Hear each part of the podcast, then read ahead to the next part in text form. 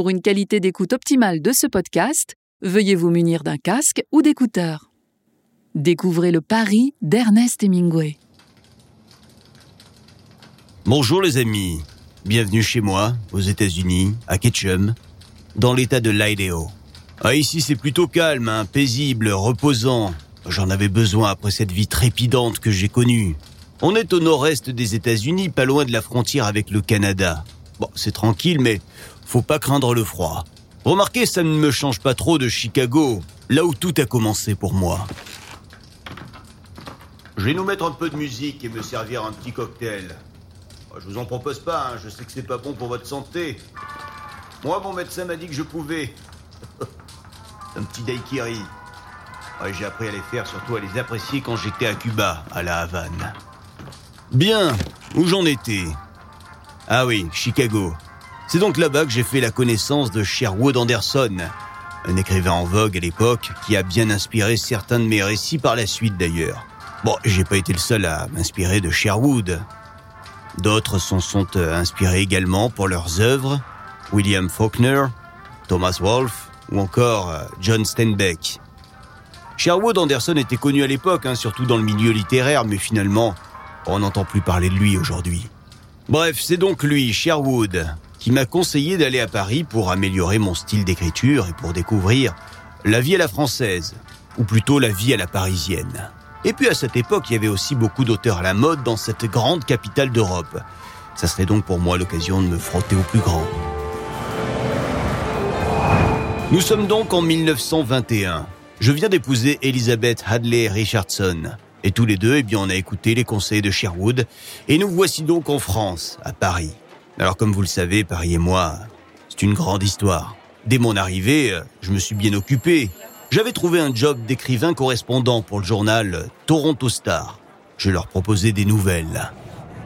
Je me souviens du Paris des années 20, les années folles. Pour nous, Américains, c'était un Eldorado. La vie n'y coûtait pas cher du tout car le taux de change avec les dollars était très avantageux et puis surtout ici, il n'y avait pas de prohibition. À nous les bons alcools que j'appréciais tant. Paris, c'était vraiment la capitale de la modernité, de la liberté. Et je n'étais pas le seul à l'avoir compris. De nombreuses personnalités ont posé leurs valises dans la capitale française à cette période. Je vous en présenterai quelques-unes tout à l'heure. Alors, quand j'ai débarqué à Paris le 22 décembre 1921, j'ai tout d'abord emménagé avec ma femme Hadley pour quelques mois dans un hôtel du 6e arrondissement l'Hôtel d'Angleterre, qui est au 44 rue Jacob dans le 6e arrondissement. Un endroit magnifique au cœur de Saint-Germain-des-Prés. Je me souviens qu'il y avait des petites statues ancrées devant la devanture de l'hôtel, et depuis, euh, eh bien, mon nom a été donné à l'une des chambres de l'hôtel. Ça fait plaisir. Ce que j'aimais par-dessus tout de cet endroit, c'est que je me sentais vraiment chez moi. C'est un petit établissement aux allures de maison privée, L'hôtel d'Angleterre était aussi connu à l'époque pour avoir été le théâtre d'événements remarquables. Avant d'être un hôtel, c'était l'ambassade d'Angleterre, d'où son nom. Et pour la petite anecdote, le 3 septembre 1783, alors qu'on y préparait la signature du traité de Paris qui reconnaîtrait l'indépendance de l'Amérique, le représentant américain Benjamin Franklin s'était mis très en colère en voyant le drapeau de l'Union Jack flotter sur la façade. Il avait donc refusé de pénétrer dans ce qu'il nommait euh, territoire anglais. Toujours est-il que ce que j'aimais de cet hôtel, c'était sa situation géographique et surtout son ambiance. À cette époque, Saint-Germain-des-Prés était un village. Je connaissais tout le monde et tout le monde me connaissait. Comme vous le savez, ce que j'ai toujours aimé, ce sont les bars, les restaurants, les cafés littéraires. Et justement, ce sont ces endroits qui ont fait la réputation de ce quartier. Des établissements dans lesquels nous étions un grand nombre d'auteurs et artistes de tout poil à nous retrouver pour euh, refaire le monde. Par exemple, l'un des plus connus, si ce n'est le plus connu de tous les cafés, le café de Flore. Vous connaissez sans nul doute ce magnifique et très célèbre café-restaurant parisien, le café de Flore est situé à un angle du boulevard Saint-Germain et de la rue Saint-Benoît. C'est le voisin du café Les Deux Magots.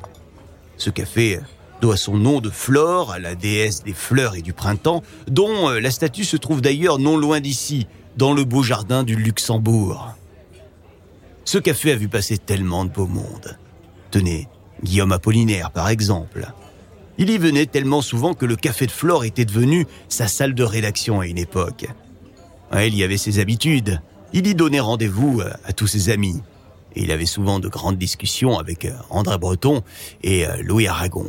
Et c'est d'ailleurs ici que le mot surréaliste aurait été inventé. Quelle époque Il y régnait une atmosphère vraiment particulière.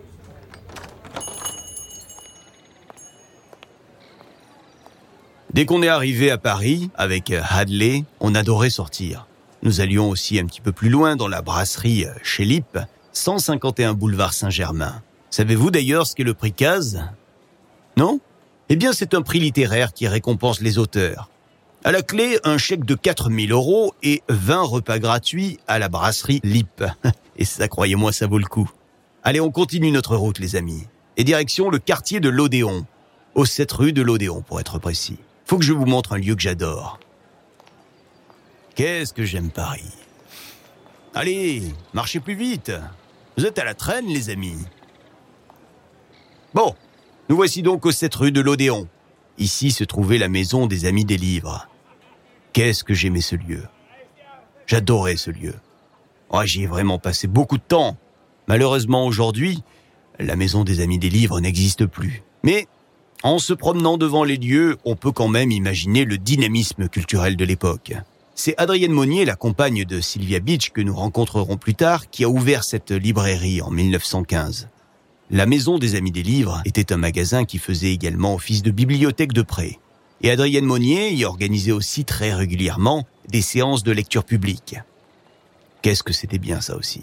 Il y a toujours eu beaucoup d'écrivains dans cette librairie. Tenez, entre autres, euh, ils sont passés Paul Valéry, James Joyce, Francis Scott Fitzgerald, mais j'en passe. Tiens, en parlant de Fitzgerald, je vous ai déjà parlé euh, du match de boxe qu'on avait improvisé ensemble. Ça s'est passé ici, au 42 rue de Montparnasse, au Falstaff, un bar à bière très prisé de ce quartier. C'était un soir d'été, juillet 1929. Avec mon ami l'écrivain canadien Murray Callaghan, on a eu envie de faire un match de boxe pour s'amuser. Et du coup, on avait désigné Fitzgerald comme arbitre. Mais le combat s'est euh, quelque peu mal passé pour moi. bah, J'ai clairement pris une déculottée. Fitzgerald, qui était censé arbitrer, était très ivre ce soir-là et il a donc tout bonnement oublié de donner le signal de la fin du premier round. Résultat, au lieu d'une minute comme le veut la règle, eh bien j'ai subi des coups de Callaghan pendant 3 minutes 45. Quand j'ai repris mes esprits, euh, j'ai fini par hurler à Fitzgerald. Eh, si t'as envie de me voir dérouiller, euh, dis-le carrément Quelle soirée Dans le bar, il y avait une ambiance ce soir-là. Vous imaginez Un match de boxe dans un bar. Ouais, ça fait toujours venir du monde. Tiens, si on traverse pour aller sur la rive droite, on peut se diriger vers le Harris Bar, un autre lieu mythique des nuits parisiennes dans les années 20. Et d'ailleurs, c'est là où a été créé le fameux Bloody Mary. Un cocktail qui a été inventé rien que pour moi. Ouais, je vous jure. en fait, un soir, j'ai demandé au barman. Hey, vous auriez pas un cocktail qui me fasse pas une haleine d'alcool? Non, parce que ma femme, quand je rentre à la maison, je vous dis pas le savon qu'elle me passe. Le barman avait donc trouvé cette recette du Bloody Mary pour répondre à ma requête. Donc du coup, vous penserez à moi la prochaine fois que vous boirez un Bloody. Tiens, à Paris, je poussais aussi très souvent la porte de la librairie Shakespeare Company, qui se situait à l'époque aux 8 rue du Putrin mais qui a déménagé en mai 1921 aux 12 rue de l'Odéon, où une plaque lui rend d'ailleurs hommage. Aujourd'hui, cette librairie se trouve au cœur du quartier latin, et d'ailleurs on va aller la découvrir ensemble. Elle est sur les rives, au 37 rue de la Bûcherie. Et c'est mon ami Sherwood Anderson qui m'en avait parlé le premier de cette boutique. Il m'avait écrit ce petit mot un jour dans une lettre. Mon ami, si tu en manques de livres écrits en anglais, Rends-toi chez Shakespeare Company, tu y trouveras ton bonheur, crois-moi. Ouais, cette odeur de livre là, c'est... Pardon, pardon. veuillez m'excuser. Ouais, cette librairie a accueilli de nombreux intellectuels américains et anglo-saxons de Paris. Man Ray, Ezra Pound, mais aussi les Français comme euh, Jacques Lacan. Ça s'est bien agrandi, tiens. Il y a même un café maintenant. Sylvia Beach a donc euh, créé ce point de repère pour nous autres écrivains anglais et américains. Dans mon livre, euh, Paris est une fête, je lui rends un grand hommage à Sylvia en lui consacrant un chapitre entier de mon ouvrage. Je recommande de lire son livre Shakespeare Co, dans lequel elle raconte ses souvenirs de la période d'entre-deux-guerres. C'est passionnant, vraiment. en tout cas, c'est dans cette librairie que j'empruntais et j'achetais de nombreux livres. Et c'est là que j'ai découvert Tolstoï, euh, Dostoevsky, euh, Eliot, mais aussi Flaubert, Stendhal, Henry James. Tiens, un autre lieu dans lequel nous allons souvent avec tous mes copains de la génération perdue, c'était euh, la closerie des Lilas. Ça aussi, c'était l'un de nos QG des années folles. Il n'était pas de bon café plus proche de chez nous que la closerie des Lilas, et c'était l'un des meilleurs cafés de Paris. Il y faisait chaud l'hiver, au printemps et en automne. La terrasse était très agréable. Bref, on adorait se troquer de Montparnasse et euh, son atmosphère singulière. C'est ici que j'ai côtoyé notamment Miller et Fitzgerald. D'ailleurs, c'est ici, à cette table, sur cette terrasse, là où sont assises les deux femmes que vous voyez, eh bien, c'est là que Francis Scott m'a fait lire son manuscrit de Gatsby le Magnifique. Aujourd'hui, même si les années folles sont derrière nous, la closerie n'en a pas pour autant perdu ses lettres de noblesse. Les âmes d'artistes se pressent chaque soir autour du piano-bar et continuent d'y refaire le monde. Ici, les terrasses sont toujours pleines. Au fait, savez-vous pourquoi le bar du Ritz à Paris porte mon nom? Eh bien, tout simplement parce que j'y ai une belle ardoise pour fêter la victoire face aux Allemands à la fin de la Seconde Guerre mondiale, oh, je me suis fait une soirée légendaire au Ritz. J'ai enchaîné, écoutez bien, 51 martinis. La soirée m'a vraiment coûté très cher, et ça a marqué l'histoire du Ritz à jamais. Bien, notre promenade va bientôt s'achever. Hein. J'aimerais la terminer en vous montrant l'appartement dans lequel nous avons vécu de janvier 22 à août 1923 avec Hadley.